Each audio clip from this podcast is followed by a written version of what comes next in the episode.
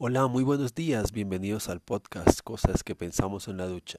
Todos los días cuando estamos en la ducha pensamos en un sinnúmero de temas que revolotean por la mente y si son como yo que me demoro 10 minutos, pues muchas cosas en que pensar se toman ese tiempo. Pues bien, cápsulas de opinión durante la ducha. ¿Y hoy? Hablaremos de un misterio moderno, algo que al parecer existe pero sin existir una excusa para cambiar de, rumbo o tal vez para no cambiarlo. Un tema que es constantemente tocado en las empresas en el siglo XXI y que intenta que sus empleados den un paso adelante hacia el futuro o tal vez una estrategia de marketing hacia el cliente interno. Hoy hablaremos de la famosa zona de confort.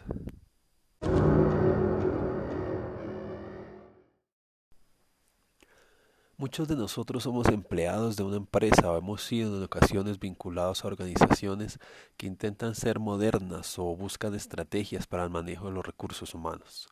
Pues una de esas estrategias que se ha tomado mucha fama y fuerza en estos días es el tema del coaching.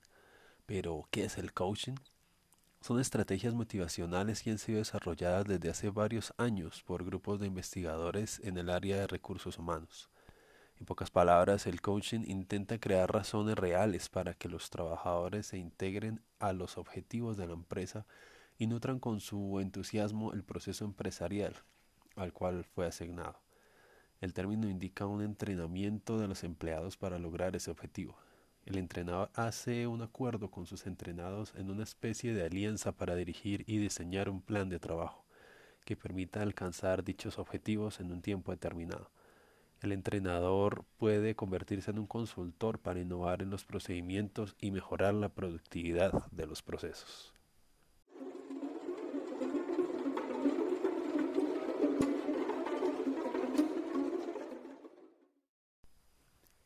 Dentro de este tema del coaching empresarial surge también algo que en psicología moderna se ha definido como la zona de confort Múltiples definiciones y tratamientos han definido los lineamientos de esta técnica, algo así como un estado mental en donde la persona trata de evitar el miedo y la ansiedad en su vida diaria, entrando en la rutina para lograr un rendimiento constante sin asumir riesgos, lleno de estrategias con las que nos sentimos confort. Un ambiente cercano que solamente abarca lo conocido, en donde estamos seguros y a gusto.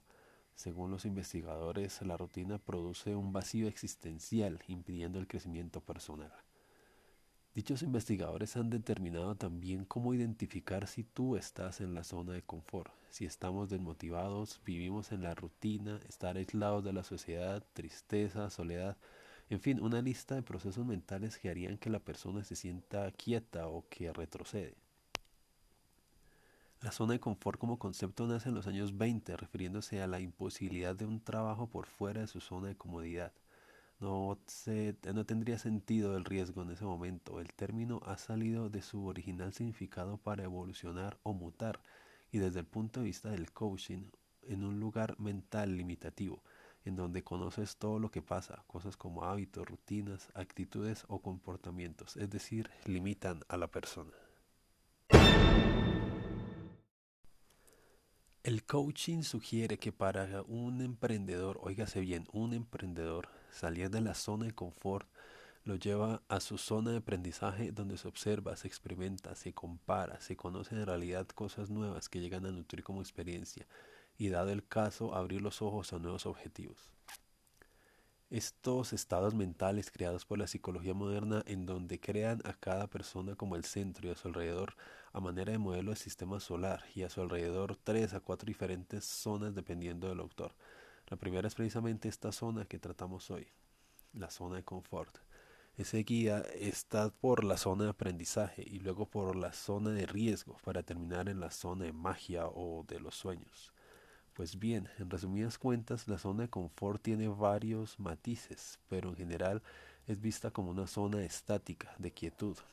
Más que de comodidad, es una zona de conformidad. Tal vez se me ocurre un error de traducción o de interpretación del término, puesto que se podría confundir comodidad con conformidad. Es decir, estoy conforme en el lugar en el que estoy, resignado o simplemente renuncié a buscar los sueños o objetivos que me planteé años atrás. Tal vez estoy quedándome en este lugar en donde tengo lo que necesito, por lo menos para vivir a ras. No tengo que esforzarme demasiado para el siguiente mes, hacer mercado, pagar servicios y esperar los gastos que se vienen.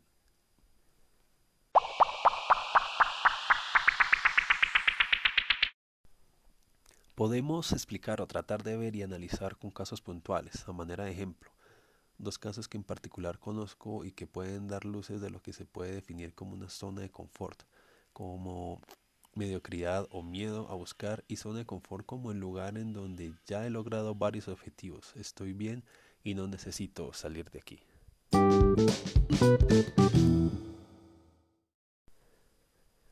Primero el caso de José.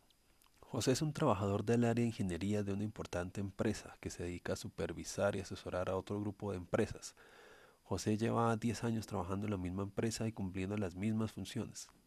Dentro del esquema organizacional de la empresa no existe la posibilidad de ascender, puesto que en su línea de trabajo no hay un cargo superior.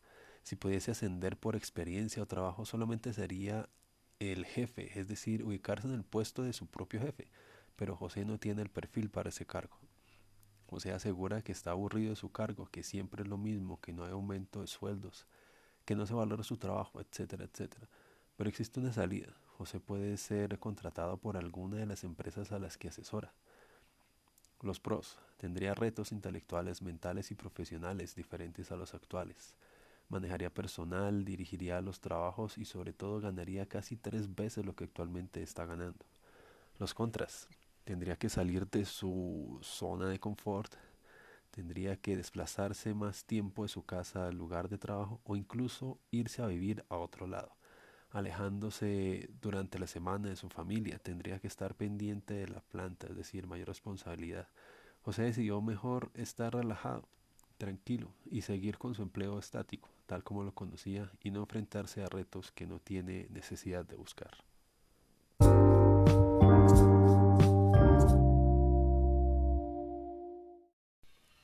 Segundo, el caso de Luis. Luis es empleado de la misma empresa que José. Luis empezó como trabajador raso, pero tuvo la oportunidad de estudiar. La empresa le permitió realizar estudios en ingeniería, pero continuó con su mismo empleo monótono y estático. Por sus estudios, Luis podía combinar el trabajo en la empresa con trabajos puntuales que realizaba por fuera de la misma. Llegó el momento en que ganaba mucho dinero con trabajos externos que con el empleo en la empresa. Sin embargo, nunca renunció a su empleo. Tuvo la oportunidad en varias ocasiones de irse de la empresa para desarrollarse como profesional, pero esto indicaba desplazamientos largos, días, incluso semanas o meses fuera de casa, como le pasa a José. Pues Luis tampoco quiso irse, claro, porque su diferencia, a diferencia de José, Luis tenía a favor que ahí mismo tenía, aparte de su trabajo en la empresa, tenía otros sus propios clientes externos que le proporcionaban buenos ingresos. Pero algo interesante le sucedió a Luis. Se realizó una reestructuración en la organización de la empresa y él, por su tiempo y experiencia, además de por su título de ingeniería, fue ascendido a jefe de zona, con mucho mejor sueldo y con personal a cargo.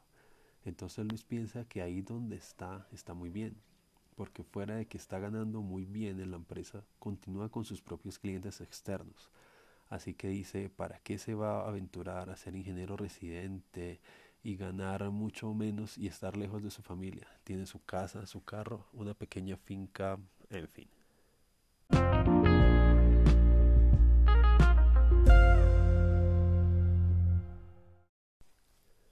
Los dos estarían en su zona de confort, pero uno de ellos, José, no está contento en ella. El otro, Luis, está feliz y en bienestar.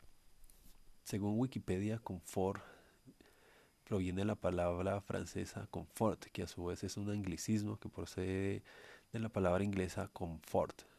Es aquello que produce bienestar y comodidades. A pesar de la equivocación de los términos confortable y confortabilidad que se aplican tanto a lo que conforta, alienta o consuela, como lo que produce comodidad. No debe confundirse con confort, con la palabra española confortar, procede del latín confortare, que significa dar vigor, espíritu y fuerza, animar, alentar y consolar al afligido. Entonces nos queda, nos queda la duda, ¿la famosa zona de confort es buena o es mala? Vemos en los dos casos que tanto José como Luis están en su zona de confort, pero uno de ellos es infeliz. Es aquí donde yo difiero del término. El objetivo del ser humano en la vida profesional y social es lograr un estado de felicidad, un estado en donde la persona se sienta que sus principales objetivos han sido cumplidos. Si tienes tu casa, tu carro, tu familia, un buen sueldo que te alcanza para tus necesidades y retos, pues tendrías necesidad de cambiar. Generalmente los entrenadores, los coaches, llegan a las empresas y asumen que todos están mal, que todos son unos José y que la solución es salir de su zona conformista, que debería ser como se llame. Pero hay casos muy comunes en donde el trabajador está en un lugar perfecto para su vida, con buen sueldo, con buenos retos mentales y profesionales. Pueden que existan varios Luis en esta opción. Quizás Luis salió de su zona de confort cuando decidió estudiar ingeniería y unos años después está disfrutando de esos logros gracias a los sacrificios que realizó en su momento.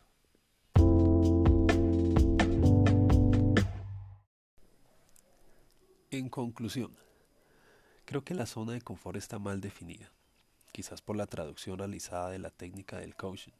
Creo, creo que si su trabajo es bueno, tiene buena paga y vive feliz con su familia, está seguro en su zona de bienestar, de comodidad.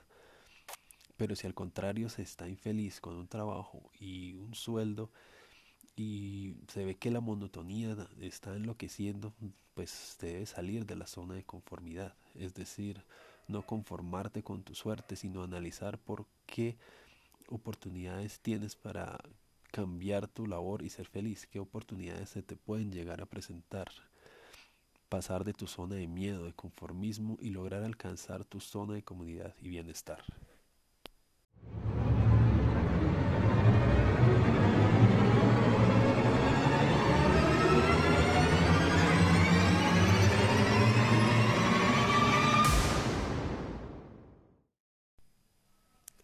Bien, eso ha sido todo por hoy. Debes analizar si eres José o eres Luis y seguir adelante. Por ahora es tiempo de cerrar la llave y empezar el día. Soy Fernando Montaña y esta fue la cápsula de hoy. Gracias y hasta un nuevo duchazo.